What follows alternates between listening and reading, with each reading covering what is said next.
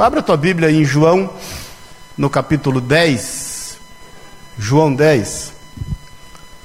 Eu ministrei, eu tenho ministrei uma série, tenho ministrado uma série sobre o amor de Deus. Ministrei nos, no, há três domingos atrás. É, qual o sentido do amor de Deus? Alguns estavam aqui, e qual o caminho, né? E a gente entende que o amor de Deus nos conduz, o sentido é nos conduzir à vida eterna. E o caminho não tem jeito, ele passa por Cristo. Amém? Ele passa por Cristo. E nós entendemos que quando nós entendemos desse amor, as nossas atitudes são diferentes. A gente age diferente quando entende que é amado de Deus. Eu sempre falo que a nossa crise é de identidade.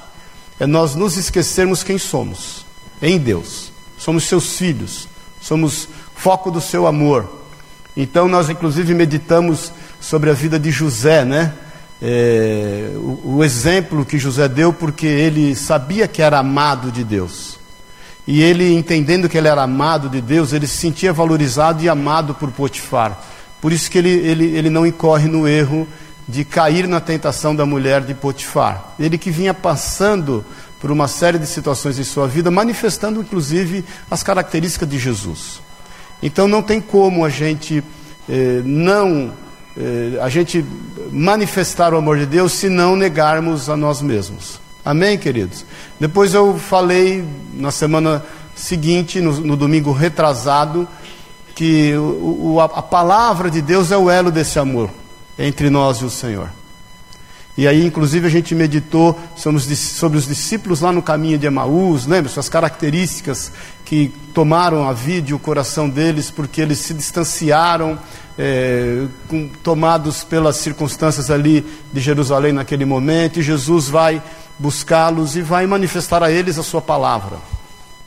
É extremamente importante que a gente esteja buscando a Deus através da sua palavra extremamente importante que a gente se lembre disso e seja lembrado disso.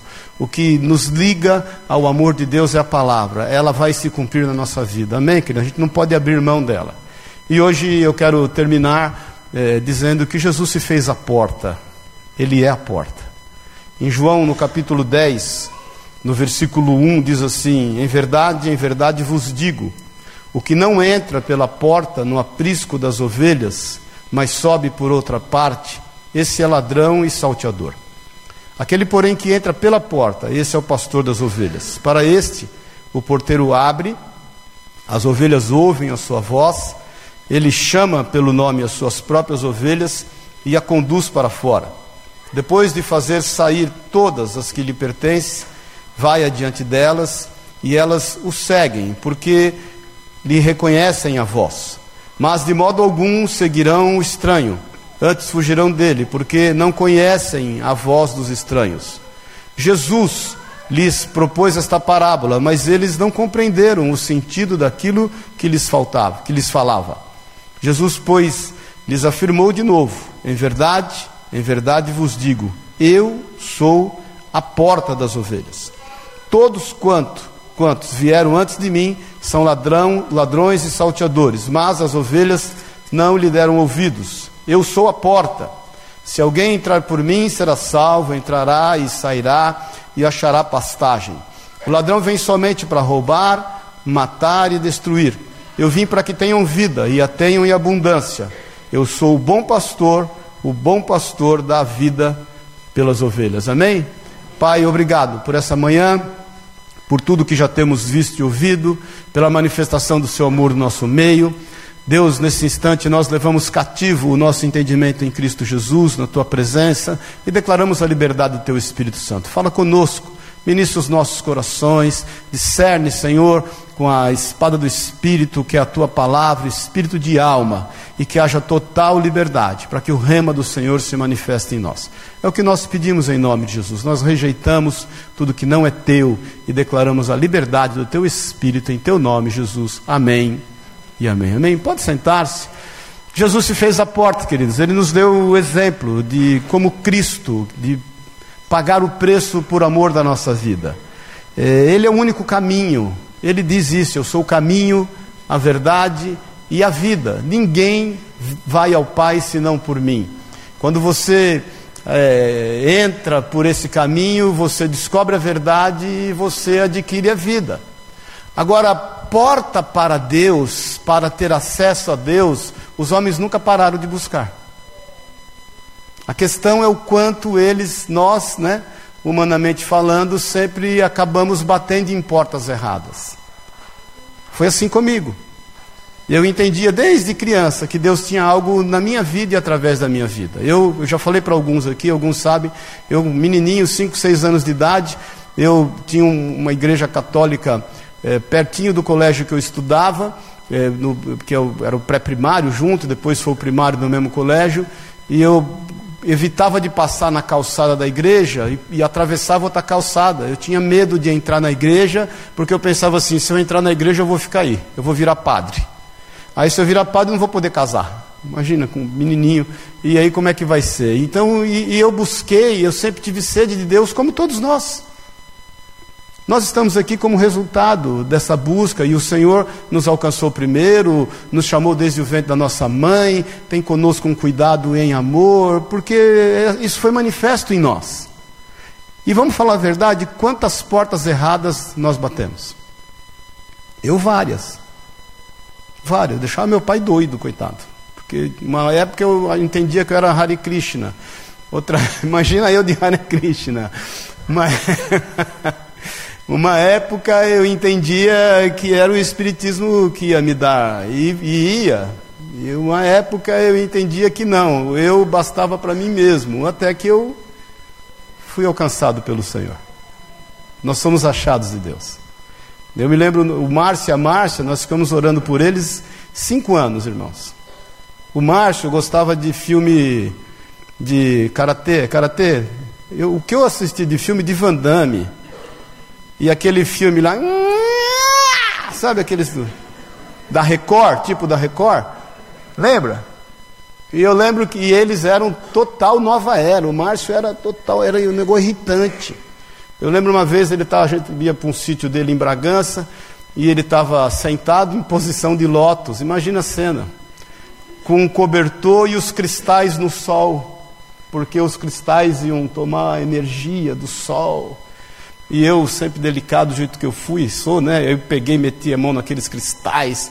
E aí ele quase quebrou minha mão e falou: Você está tirando energia do cristal? Eu falei: Vou é pôr energia nessa porcaria, vou tirar a energia disso daí. E hoje, né, estão aí, são pastores, para honra e glória do Senhor. E assim como eles, quantas portas erradas a gente bateu?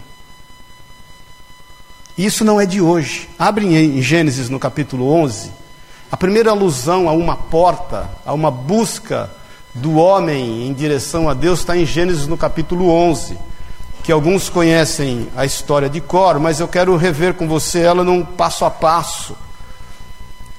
Porque é na construção da Torre de Babel. Babel quer dizer porta para Deus. Alguns defendem que ela quer dizer confusão, porque na realidade Moisés, quando escreveu o Gênesis, usou um termo é, aramaico muito parecido que é Bavel, que seria então confusão, mas o, o termo correto, o, o, a ordem da palavra correta é porta para Deus, portões para Deus.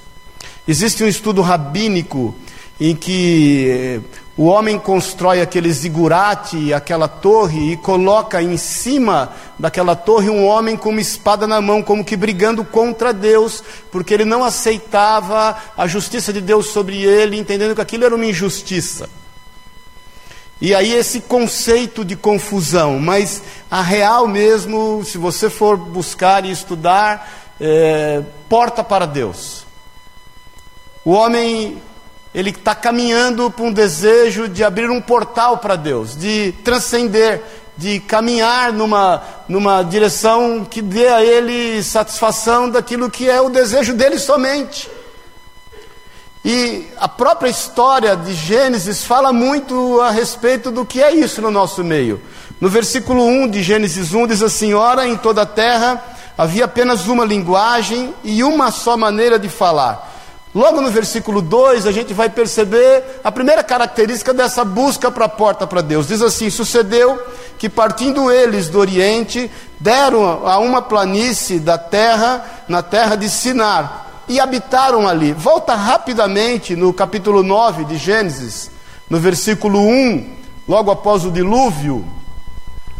Diz assim: Abençoou Deus a Noé, a seus filhos, e lhes disse: Deus dá uma ordem à descendência de Noé: sede fecundos, multiplicai e enchei a terra, ocupai a terra.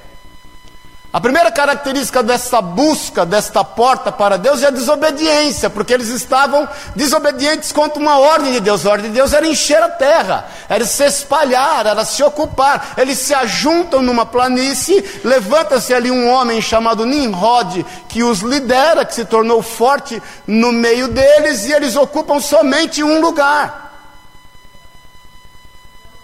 Nessa busca da porta para Deus, o que mais nós fizemos um dia foi desobedecer ao próprio Deus, porque não conhecíamos a Sua vontade. Você só desobedece a Deus quando não conhece a Sua vontade. Eu até ministrei hoje de manhã no discipulado, porque a vontade de Deus tem alguns aspectos, a vontade de Deus é soberana. Existe a vontade soberana de Deus contra a qual você não vai conseguir lutar. É o que aconteceu com Jonas, lembra-se disso? Deus havia determinado a sua vontade acerca dele para que ele se levantasse e fosse para Nínive. Ele se levantou e foi para o cais do porto.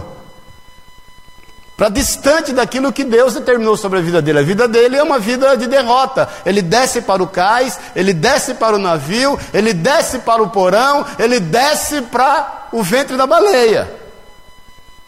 Mas a vontade soberana de Deus o tira de lá e faz com que ele vá a Nínive e Nínive seja salva. Existe a vontade moral de Deus. A vontade moral de Deus está escrita na Sua palavra, é só você lê-la. Porque muitas vezes nós buscamos em Deus a Sua vontade, mas não queremos compartilhar, viver e ler a Sua palavra. Então, às vezes as pessoas me perguntam: qual é a vontade de Deus para o meu casamento, para que eu tenha um casamento feliz? Ora, a Bíblia diz que você não deve adulterar. Qual é a vontade de Deus para eu viver em sociedade? Ora, a Bíblia diz que você não deve matar, você não deve roubar. A Bíblia diz que você tem que honrar o pai e mãe para que você seja feliz em família. Isso é a vontade de Deus, é a vontade de Deus moral, está escrito. Eu acho engraçado como uh, algumas vezes as pessoas elas querem buscar a vontade de Deus descumprindo o que aqui está escrito. Eu acho engraçado como nós às vezes colocamos tudo para a vontade de Deus sem fazermos a nossa parte. Então você tem uma reunião e essa reunião é importante para você e você não se prepara para a reunião e as coisas não dão certo. Aí é fácil dizer, ah, foi a vontade de Deus que fez com que não desse certo. Ah, foi um livramento cara vai para procurar emprego, perde a hora, já logo na primeira entrevista, óbvio, a vaga é preenchida. Ele fala: Não, glória a Deus, era a vontade de Deus eu não trabalhar nessa empresa. É fácil fazer isso. Nós andamos em obediência quando conhecemos a vontade de Deus. Tem a vontade de Deus que é específica. Então o Senhor foi específico quanto a Isaac. Lembra-se disso? Isaac está lá e ele está habitando na terra dos filisteus e vem uma grande fome, uma grande seca, é, é a mesma que veio nos dias de Abraão, seu pai, e ele quer ir então para o Egito. Deus especificamente fala para ele: não, fique aqui. Ele ouve a Deus. E a Bíblia diz que ele obedeceu, ficou numa terra seca, de fome, com homens de dura serviço, carrancudos, e ali o que ele semeou naquele ano, ele colheu cem vezes mais. Então é extremamente importante que a gente esteja em obediência. Agora, a gente não vai conseguir estar em obediência se nós não buscarmos ao Senhor e termos com Ele momentos, tempos e comunhão e, e nos declinarmos aquilo que está escrito na Sua palavra e que a Sua vontade se cumpra em nós, ainda que muitas vezes a gente não entenda, mas tem hora que não dá para entender mesmo. E vamos falar a verdade: Deus tem muitas vezes que não se faz muito claro e a gente então age por fé que é a certeza do que não se vê, e aí o teu, teu abecedário muda, não é mais ABD, ABCD, é obedecer e vamos à luta. Então a primeira característica de uma busca para uma porta para Deus que não seja Cristo, você pode ter certeza, vai passar pela desobediência. E vai passar pela desobediência porque Jesus fala assim: o meu povo perece, porque não conhece as Escrituras. Como tudo na vida tem consequência. Amém, queridos? Vamos aqui no versículo 3, já dá uma outra característica: disseram uns aos outros. Vinde, façamos tijolos e queimemos-los bem, os tijolos servindo-lhes de pedra e o betume de argamassa. Então, a segunda característica é quando a gente, sem querer, querendo, exclui Deus do negócio. Primeiro a gente atira, depois a gente pergunta quem é. Primeiro a gente faz, depois a gente ora. Primeiro a gente realiza o intento dos nossos corações, nós somos tomados pela nossa vaidade, somos tomados pelo nosso orgulho, somos tomados pelos nossos planos, nós agimos precipitadamente, a Bíblia diz que o precipitado peca e nós excluímos o Senhor dos nossos projetos, até porque ele pode atrapalhar. Vai que a gente ora e vai que ele vem contra. Você já viu o marido quando vai compartilhar um projeto, um sonho com a mulher dele, a mulher dele diz não como ele fica. Você já viu? Já viu isso na sua casa? Já aconteceu isso com você, irmão? Diz que você quer pegar aquela santa e pôr fogo nela, porque você não quer ser contraditado. Paz do Senhor. Isso é comum nos nossos lares. Imagine você quando quer colocar os seus projetos que você está sonhando e vão falar a verdade, perdeu noite de sono, foi te roubada a paz, e aí você vai colocar isso diante de Deus, vai que de repente ele fala, ó, não é bem assim, agora não é o momento, espera um pouco. Nessa busca da porta para Deus, a gente exclui Deus de alguns projetos nossos. Nós não queremos muito lá que Deus se meta em todas as coisas da nossa vida. Não é tudo agora que tem que ter Deus no meio. Amém, irmão? Por quê?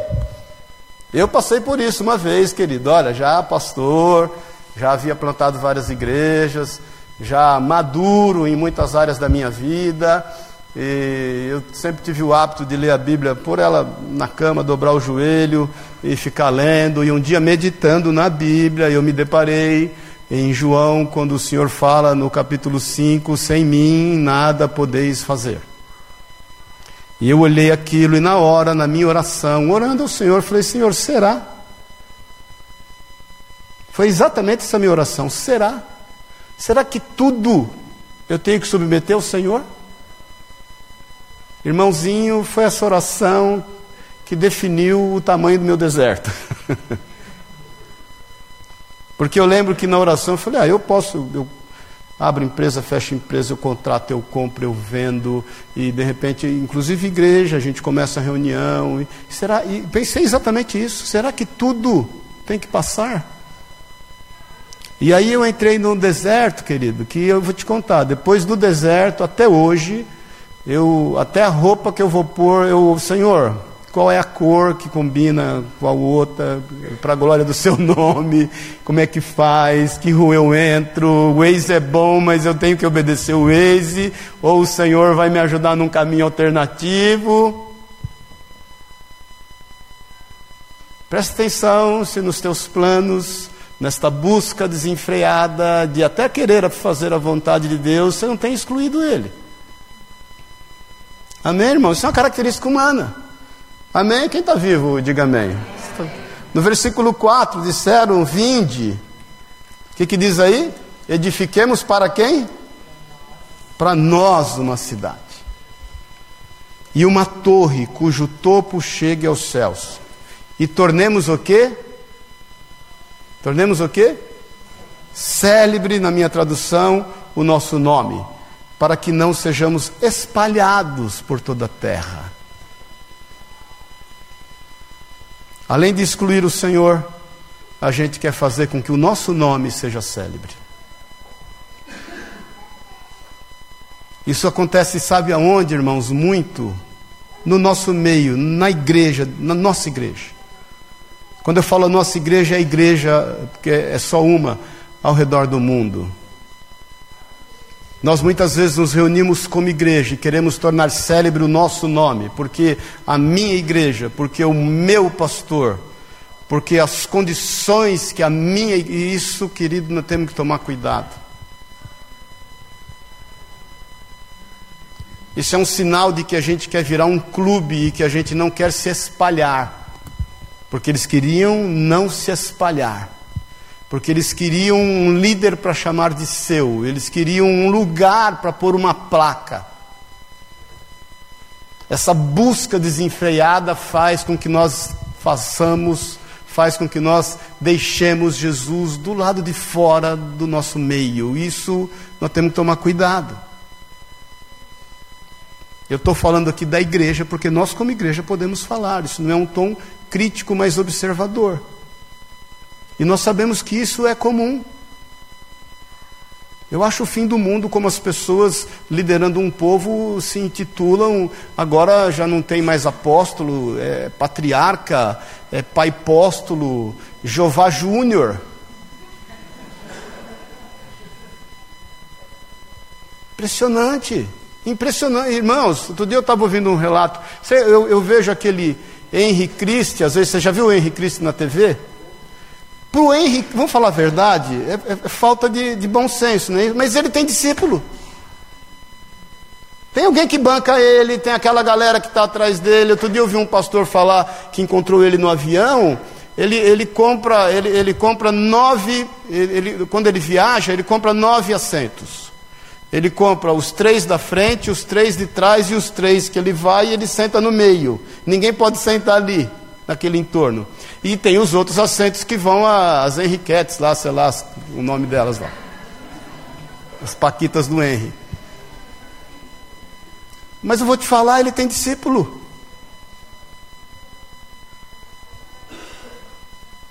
Não é difícil amealhar pessoas, ajuntar gente. Difícil é convergi-las para Cristo. Amém, irmão? Difícil é levá-las para o Senhor.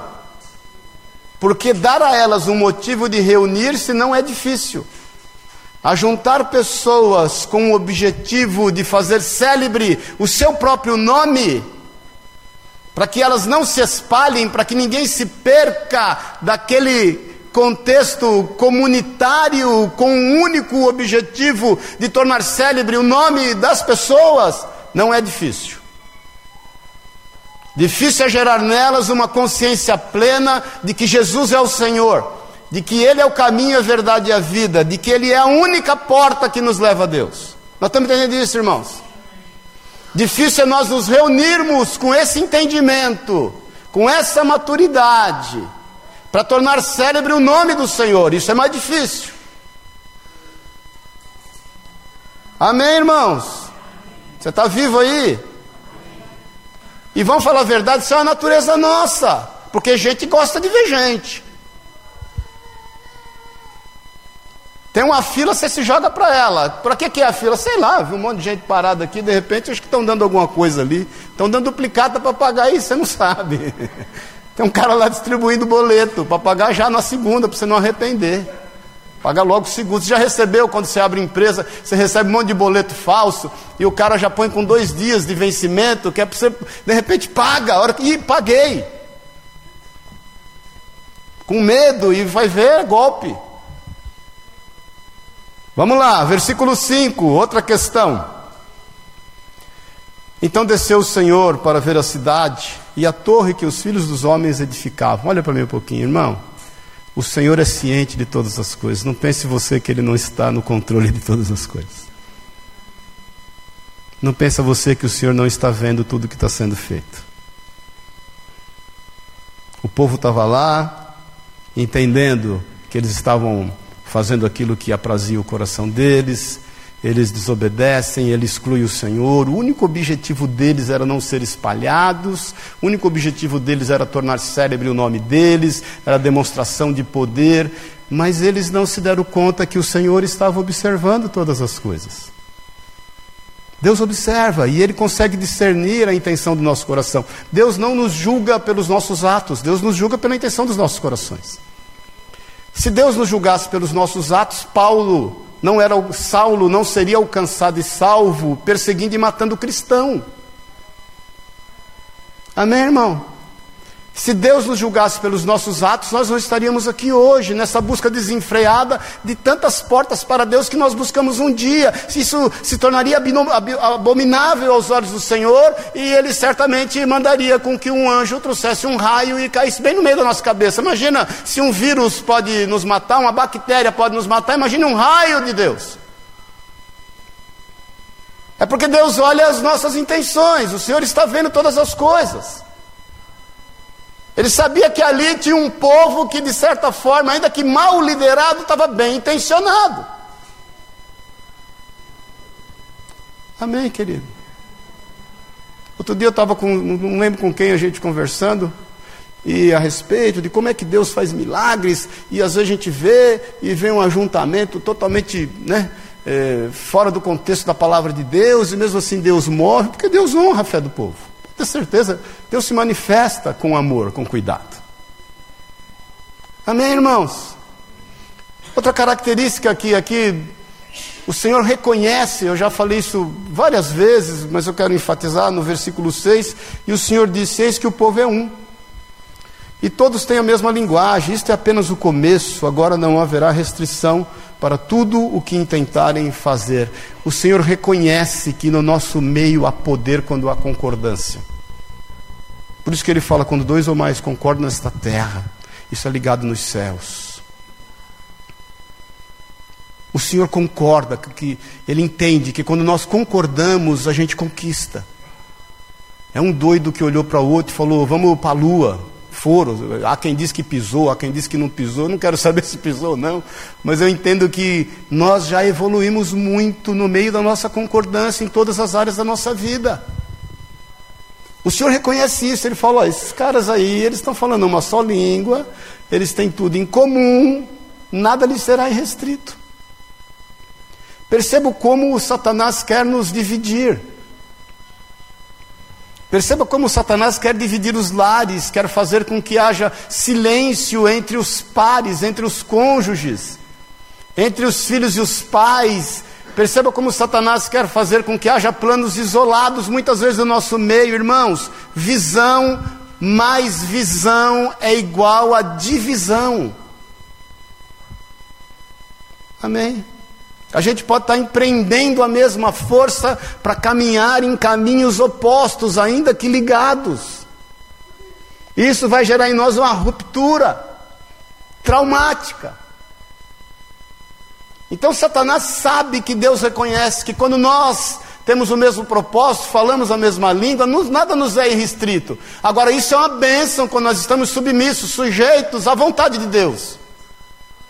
Amém, irmãos? Quando nós não estamos sujeitos à vontade de Deus, quando os nossos corações, a gente está em desobediência, quando nos nossos corações nós excluímos o Senhor, quando nos nossos corações nosso desejo é tornar célebre o nosso nome somente, aquilo que remete à nossa vaidade, aí é o problema.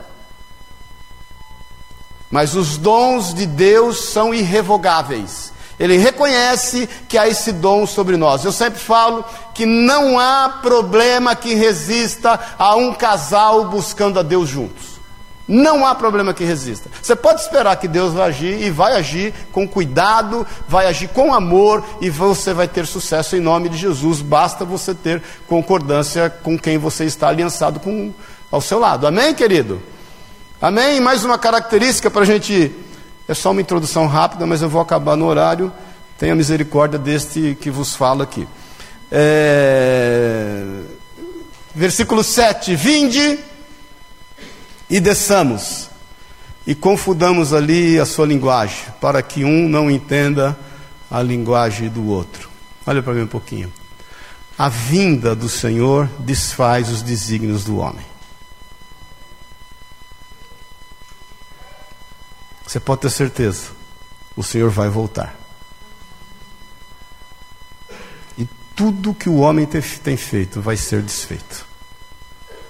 A vinda do Senhor desfaz toda a intenção do homem.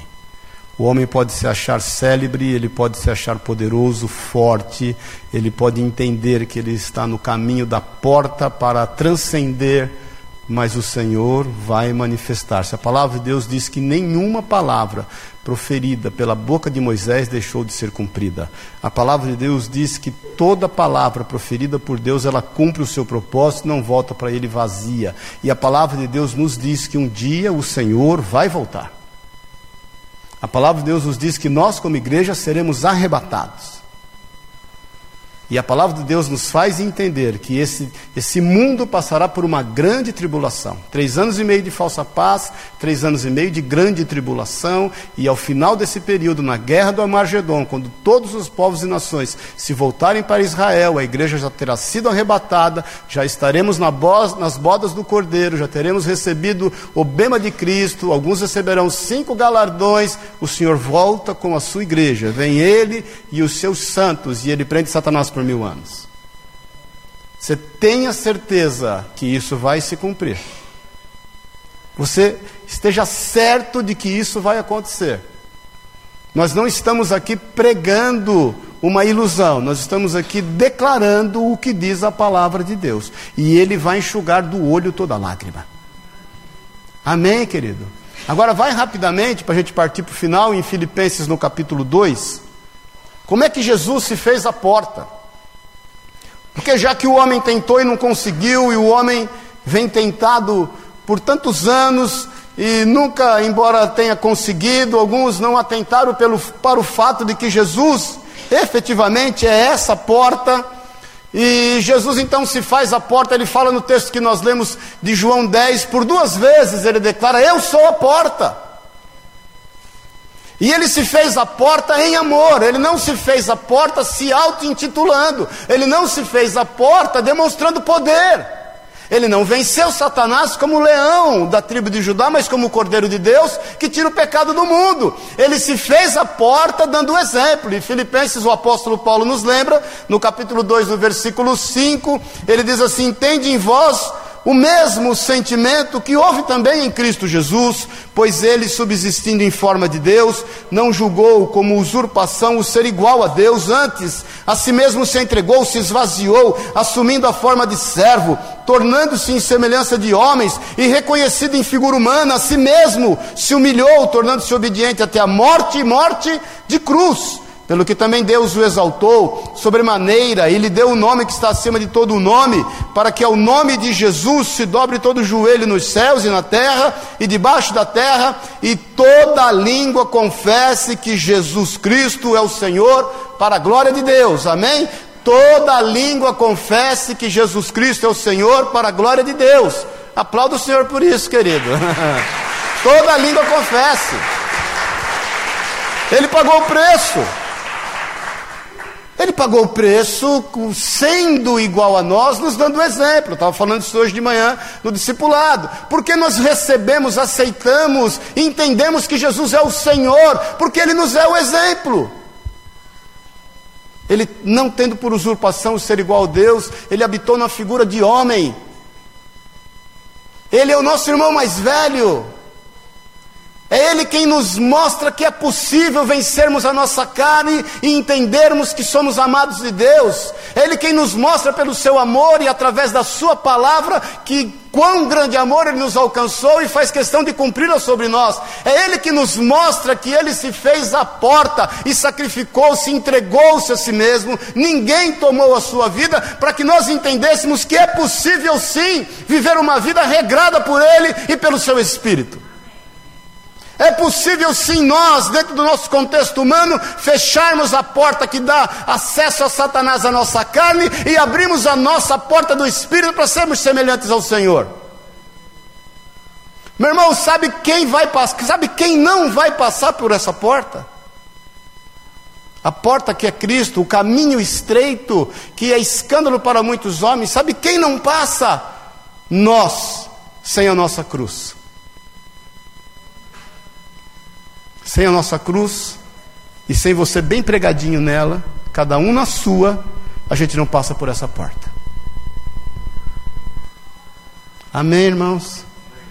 Porque efetivamente, quando a gente assume a nossa cruz, e nós então seguimos ao Senhor, é que nós vamos adquirindo a estatura perfeita para passar por essa porta. Porque sem a nossa cruz, nós somos cheios de vaidade, a gente é cheio dessas características das portas, da porta para Deus, da busca da porta para Deus. A gente é tomado de orgulho, sem matar a nossa carne, a gente não consegue. Eu estava falando até de manhã no discipulado. Quem lembra, os mais antigos lembram, os mais novos nem todos, daquele, daquele filme O Advogado do Diabo, lembra? com o Keanu Reeves e o Alpatino, lembra disso? E aí ele é tentado, né? E ele, ele a, a, corrupção dele é o sucesso, não é isso? Lembra disso? E ele então adquire sucesso. E aí no final do filme ele está naquela sala e, e, Satanás ali na figura de Alpatino pressionando e acusando e ele já não se vê mais. E ele está sentado numa cadeira. Lembra-se disso? Como é que ele vence aquele momento na vida dele? Quem se lembra? Ele toma a arma e mata a sua carne. Aquilo na mesma hora, o Alpatino ali trabalha super bem, né? Assusta. E aí o filme rapidamente retoma para um outro momento. Lembra-se disso? Ele ainda moço com a sua esposa, subindo as escadarias de um fórum, e ele tinha ganho uma causa, e aí de repente vem um repórter, Satanás então toma aquele repórter, fotografa ele, muito flash, e o, e o, e o, e o repórter vem e fala: Rapaz, você é um cara bom mesmo. Você é um cara bom mesmo. E aí então começa a, a, dar a entender que ele cairia de novo. Se um momento ele caiu pelo sucesso, o outro momento ele cairia pela vaidade.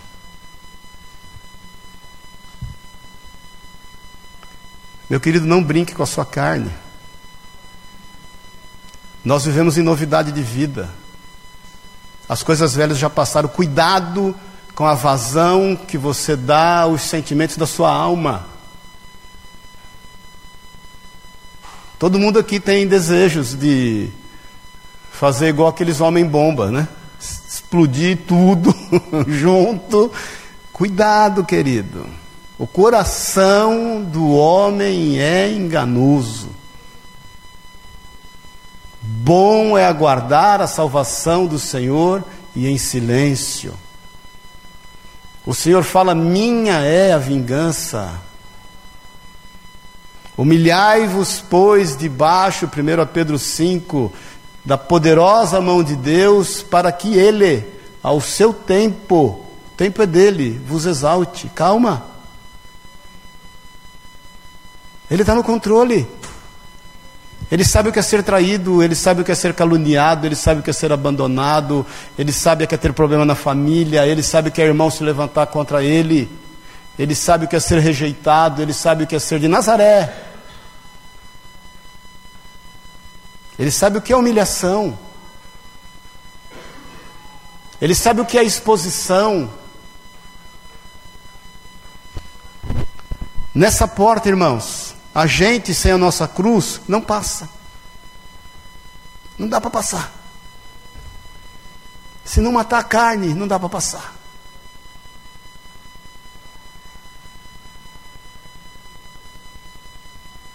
A gente não consegue estar disposto a fazer a vontade de Deus, não é nem fazer, estar, estar disposto a fazer, se a nossa vontade é grande. Amém, querido?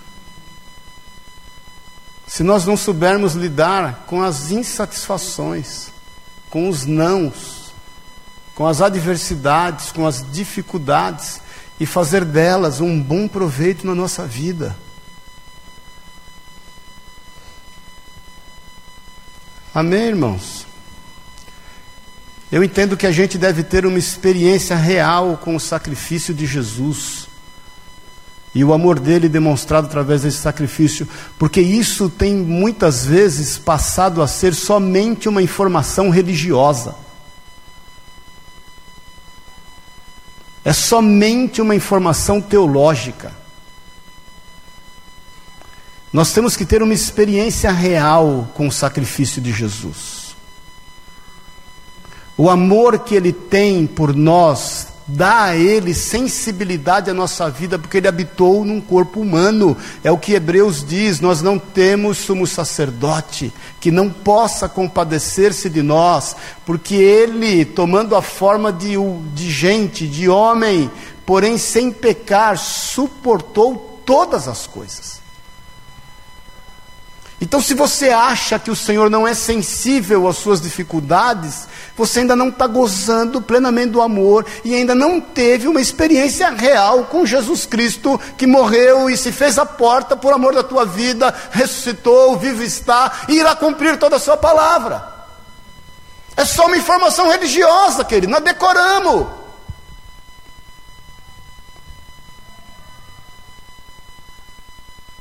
Amém, irmãos? Quando nós somos tomados pela nossa vaidade, pelo nosso egocentrismo, pelo ministério do umbigo, é porque a gente ainda não teve uma experiência real com o sacrifício de Jesus. Quando nós não nos sensibilizamos com isso, querido. Quando nós não entendemos que foi pago um alto preço. Irmãos, quando Jesus está no Getsemane, eu ministrei sobre isso outro dia, né? É, o vale da decisão que ele passa e para ele tomar a decisão certa. E ele ora ao Pai: Pai, é, que não seja feita a minha vontade, mas é a tua, e se possível, afasta de mim esse cálice. Ele não falou aquilo somente para que a gente é, tenha uma informação, ele falou aquilo para que a gente saiba que era passível que ele, como homem, não conseguisse. E eu, particularmente, isso é uma é pessoal meu, é, eu entendo que aquele cálice não era morte, até porque ele entendia que, que morreria e que ressuscitaria. Mas é que Jesus vivia a cada instante, a cada momento. É por isso que ele chora na porta do túmulo de Lázaro. Ele sabia que alguns minutos depois ele ressuscitaria Lázaro. Mas ele está vivendo aquele, ele não está vivendo o momento em que Lázaro já seria ressuscitado e sairia, sairia daquele túmulo soltando rojão e com fome. Porque ele fala, dá-lhe de comer, desatai-o e dá-lhe de comer. Ele estava vivendo um momento em que Lázaro estava morto. Jesus estava vivendo no Getsemane um momento em que ele não só morreria, mas ele estaria só naquela cruz. Imagina ele por toda a eternidade passada e futura, por toda a eternidade, nunca esteve só, sempre a presença do Pai, do Espírito Santo, e ele saberia, ele sabia que em um momento da vida dele, ele estaria totalmente só, como só ele estava ali no Getsemane.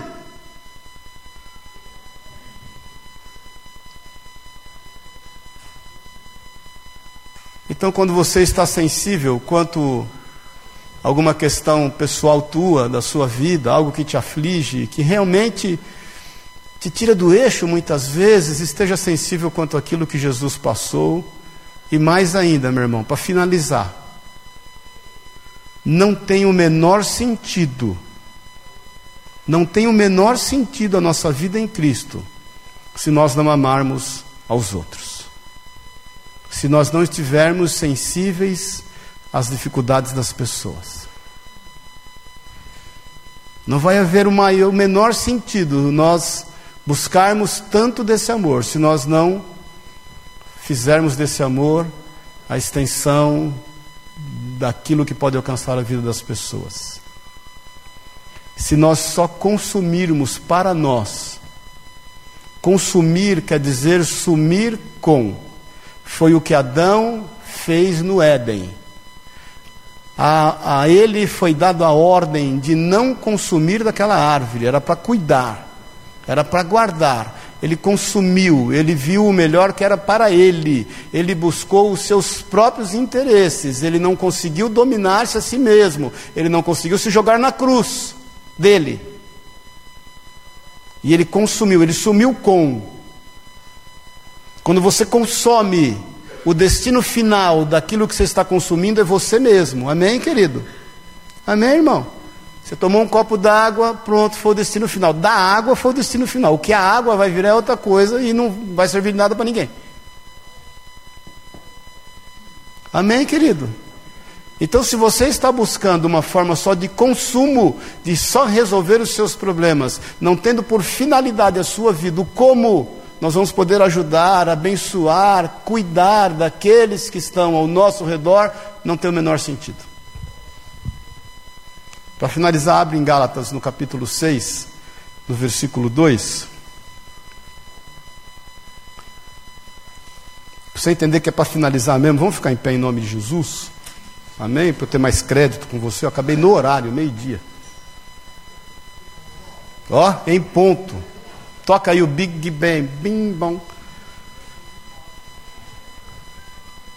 Versículo 2 de Gálatas 6 diz assim: Está aí? Vamos ler essa versão juntos?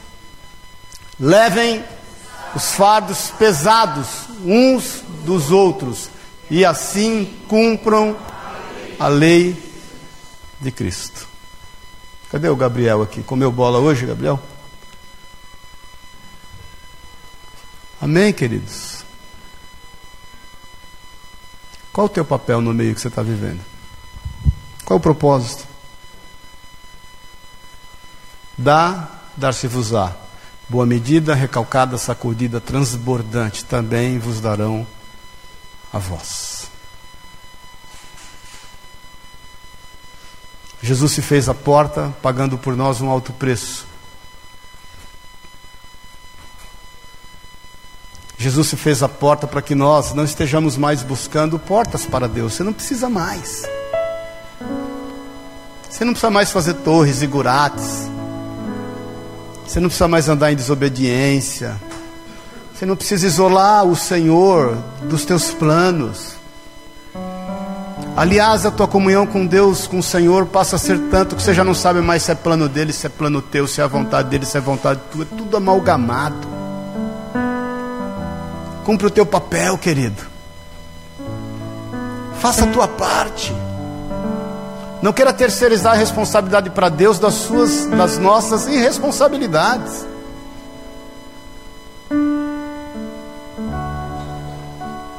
Deixa a vida me levar, a vida leva eu, vamos ver o que Deus tem lá na frente. Não, querido. Vai à luta, paga o preço. Aquele que não trabalha, que também não coma, diz a palavra de Deus. Paga o preço. Para de murmurar, para de reclamar. Vamos falar a verdade, nós estamos muito acima da média.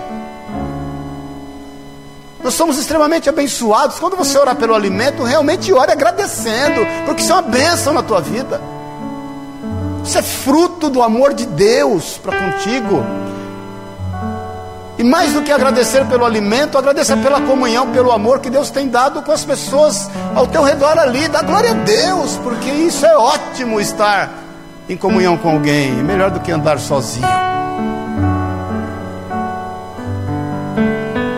Agora a porta está aberta, a porta é Jesus. Pegue a sua cruz, vença-se, vença-se.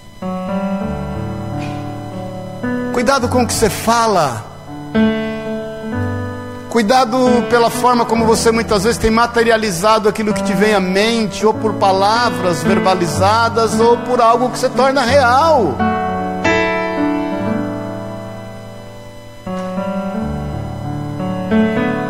que nós tenhamos uma experiência real, não emocional, querido. Não é para a gente sair daqui chorando, mas uma presença real, não uma informação religiosa da morte e ressurreição de Jesus. Nós estamos entendendo isso, irmãos. Agora, não há o menor sentido se não houver em nós a disposição de alcançar o que está perdido, de buscar aqueles que são os nossos irmãos que estão ali e que não sabem que são irmãos nossos.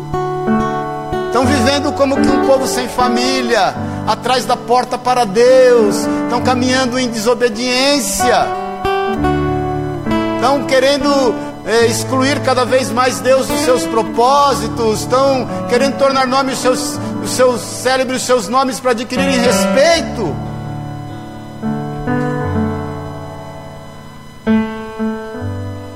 Vamos ser maduros. Vamos saber quem somos. Nós somos seus filhos. Nós somos nação santa, sacerdócio real, povo adquirido com exclusividade para Deus. Irmão, nós temos que parar com esse negócio de ser um aqui na igreja, um ao lado dos irmãos e outro lá fora. Parar com esse negócio de ser crente em cima do muro. Cuidado, você vai ser alvejado uma hora.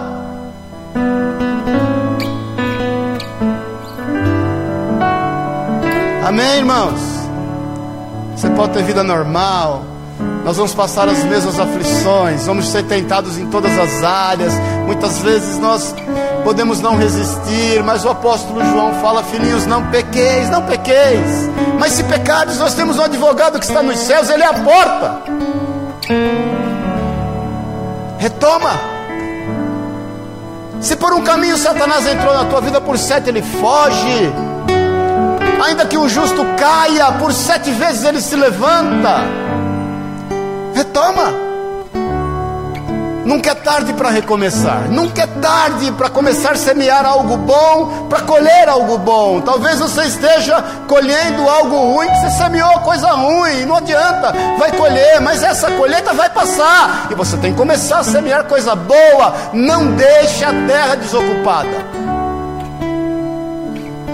Cuidado, porque Satanás lança uma semente má e se ela encontra um solo apto a germiná-la, ele vai vir cobrar o fruto.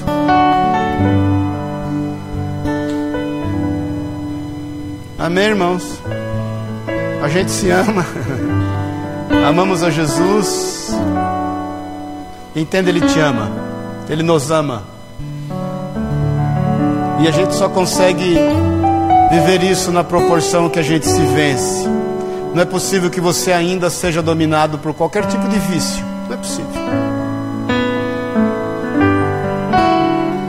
Porque você pode orar e dizer eu não consigo, Jesus vai te dizer consegue. Não há tentação que venha sobre vós que não seja humana, mas Deus é fiel. E eu não te falo de vícios básicos, como cigarro somente, ou bebida, ou seja lá o que for, mas tem gente que é viciado no ego, gente que é viciado na vaidade, tem gente que é viciado na mentira, tem gente que é viciado em tantas coisas.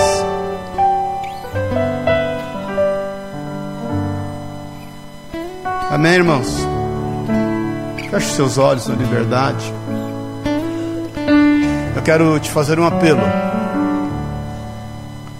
O apelo é que você não saia daqui do jeito que você entrou. Todos nós. Começa por mim isso, querido. Não pensa você que não começa por mim, porque começa por mim. Quantas vezes a gente, no afã de buscar a Deus, desobedece o Senhor? Quantas vezes a gente o exclui dos nossos projetos? Quantas vezes nós somos tomados por vaidade e no íntimo? E Ele sabe disso. Ele sabe disso. E você também. A gente só quer aparecer, tornar célebre o nosso nome. Nós nos esquecemos que Ele vê todas as coisas. Nós nos esquecemos que Ele virá e a sua vinda manifestará a sua vontade, desfará a vontade dos homens. Nós nos esquecemos de usar positivamente o talento, o dom, a característica, a unção que nos foi confiada da concordância. Hoje, em nome de Jesus, eu não quero que você saia daqui como você chegou, eu quero que você saia daqui assumindo a sua cruz. Assume a sua cruz, ela é o tamanho exato da sua vida. Cruz que Deus tem te permitido usar, pode ter certeza, é para te colocar na estatura do varão perfeito. Só passa nessa porta a estatura do varão perfeito. Ela vai te fazer crescer, ainda que ela te traga vergonha, ainda que ela te traga dor, ainda que ela te traga decepção, ainda que ela te traga mágoa, inclusive com Jesus. Inclusive com Jesus. Toma a tua cruz, querido. Toma a tua cruz e segue. Porque você vai ver a honra do Senhor sobre a tua vida. É Ele quem promete. É Ele quem fala: se você quiser me servir, negue-se a si mesmo, tome a sua cruz e siga-me. E Ele fala também: aonde eu estiver, ali estará também o meu servo, e o meu Pai o honrará. Isso não são palavras minhas, isso são palavras proferidas pelo Senhor, Ele vai te honrar. Então, ainda que essa cruz te exponha, te gere vergonha, ainda que essa cruz te gere medo, entrega o teu caminho ao Senhor definitivamente, confia nele, porque só há entrega se há confiança. Você só confia a Ele aquilo que efetivamente você entregou, e você vai ver que tudo Ele vai fazer. Se humilhe hoje, debaixo da poderosa mão de Deus, Porque você vai ver, isso é uma promessa. É uma ordenança seguida de uma promessa, porque ao seu tempo, ao tempo dele, ele vai te exaltar, ele vai te exaltar, ele vai te exaltar. Então eu quero te fazer esse apelo nessa manhã, querido. Você que tem se envergonhado da tua cruz, tem se envergonhado desta situação que tanto está te expondo, que tanto está te machucando, que a princípio não tem o menor propósito, a princípio não tem o menor objetivo e você não consegue entender, e eu quero te desafiar a aceitar isso e falar: Senhor, eu não estou aqui, meu irmão, fazendo apologia à derrota, amém, querido? Amém? Em hipótese alguma, mas e nem estou fazendo apologia à aceitação das adversidades da sua vida, não é isso. Mas eu estou fazendo apologia a você saber que Deus está no controle de todas as coisas. E se Ele tem permitido algo na tua vida, que você possa assumir isso o quanto antes, para que isso realmente termine. Porque esta cruz vai continuar sobre outros aspectos, sobre várias formas, até que a cada instante você veja que ela faz tão parte de você, que você já se negou a um ponto de total entrega ao Senhor, que você já não percebe nada. Aí você vive o que diz no Salmo: o servo de Deus não se atemoriza com más notícias. Amém? Se você está passando por um momento de não compreensão desse amor, se você está passando por um momento em que você não está entendendo tudo o que está acontecendo na tua vida, se essa cruz, o teu entendimento está pesada, eu quero te dizer que o Senhor quer te auxiliar a carregá-la, como Ele mandou aquele homem, o Níger, ajudar a carregar a dele. Sai do teu lugar, vem aqui à frente, eu quero orar com você e eu quero declarar que o Senhor é com a tua vida. Seja qual for a tua dificuldade, seja qual for o peso desta cruz, seja qual for a dificuldade de você entender o amor de Deus. Sai do teu lugar, eu quero orar contigo. Amém? Cada um olhando para a sua vida. Cada um olhando para a sua vida. Não se preocupe nesse momento com quem está do seu lado. Aleluia, Jesus. Rabaxere canta labas. Nere canta rabaxere canta las. Nós não podemos sair daqui do jeito que entramos. Em nome de Jesus. Deus, Deus tem algo grande a fazer. Deixa o Espírito de Deus, deixa o Espírito de Deus trazer um bálsamo sobre a tua vida. Eu te falo claramente em nome de Jesus, eu vejo o Espírito de Deus trazendo um bálsamo. Ele sabe o tamanho das suas feridas. Ele sabe a profundidade dessas marcas.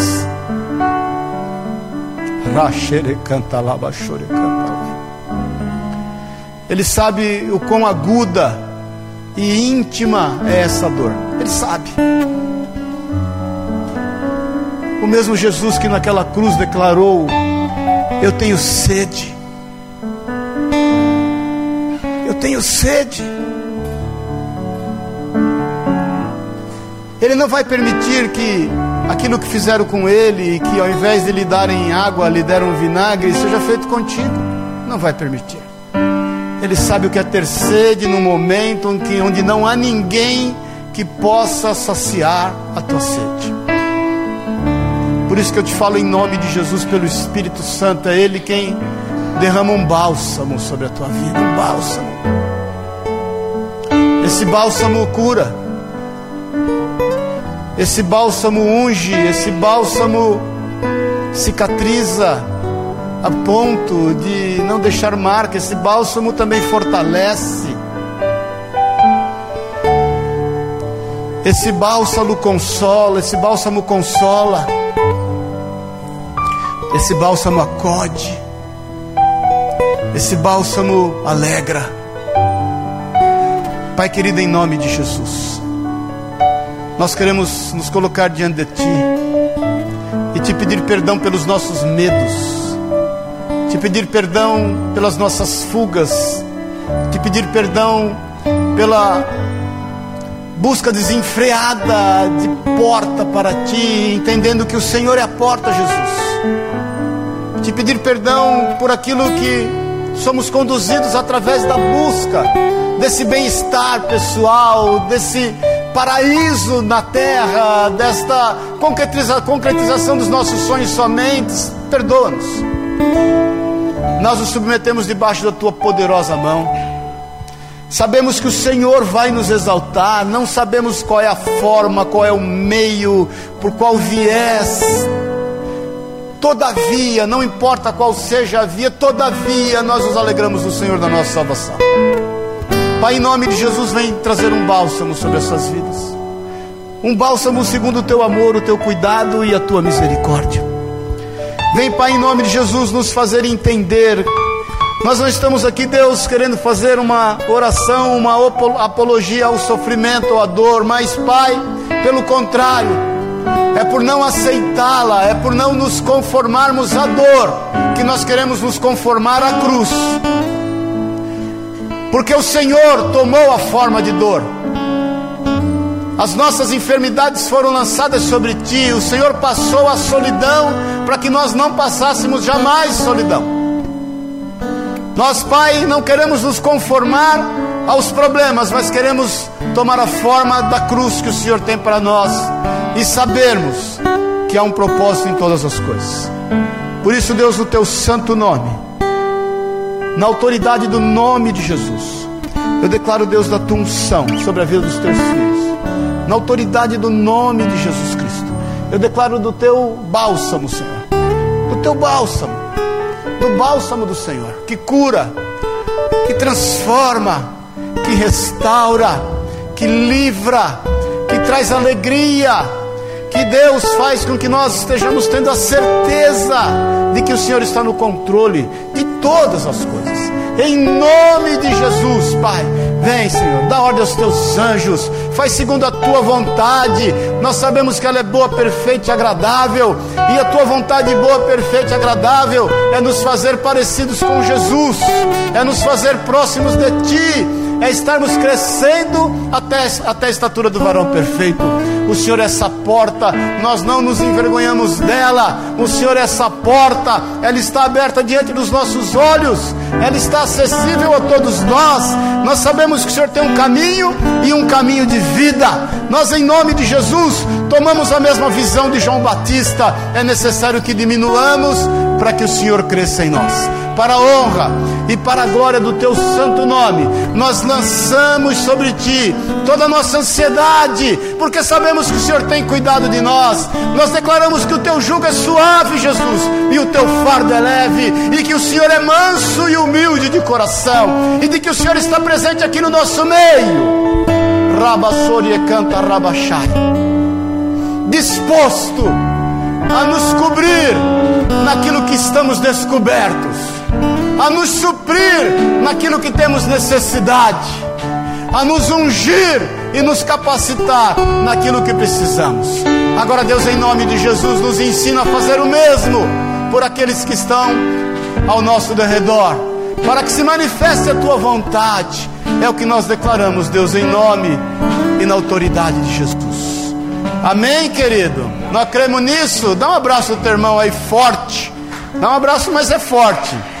Ih, que palma mais meia boca. Foi só para ensaio. Dá uma salva de palmas a Deus. E dá um glória a Deus aí, amém? Amém, queridos? Fala pro teu irmão aí, Jesus é a porta. Ele é o caminho, a verdade e a vida. Amém, irmãos? Olha, para você não esquecer, não deixe de procurar aqui o Rico, o Rico e a Larissa, amém, querido?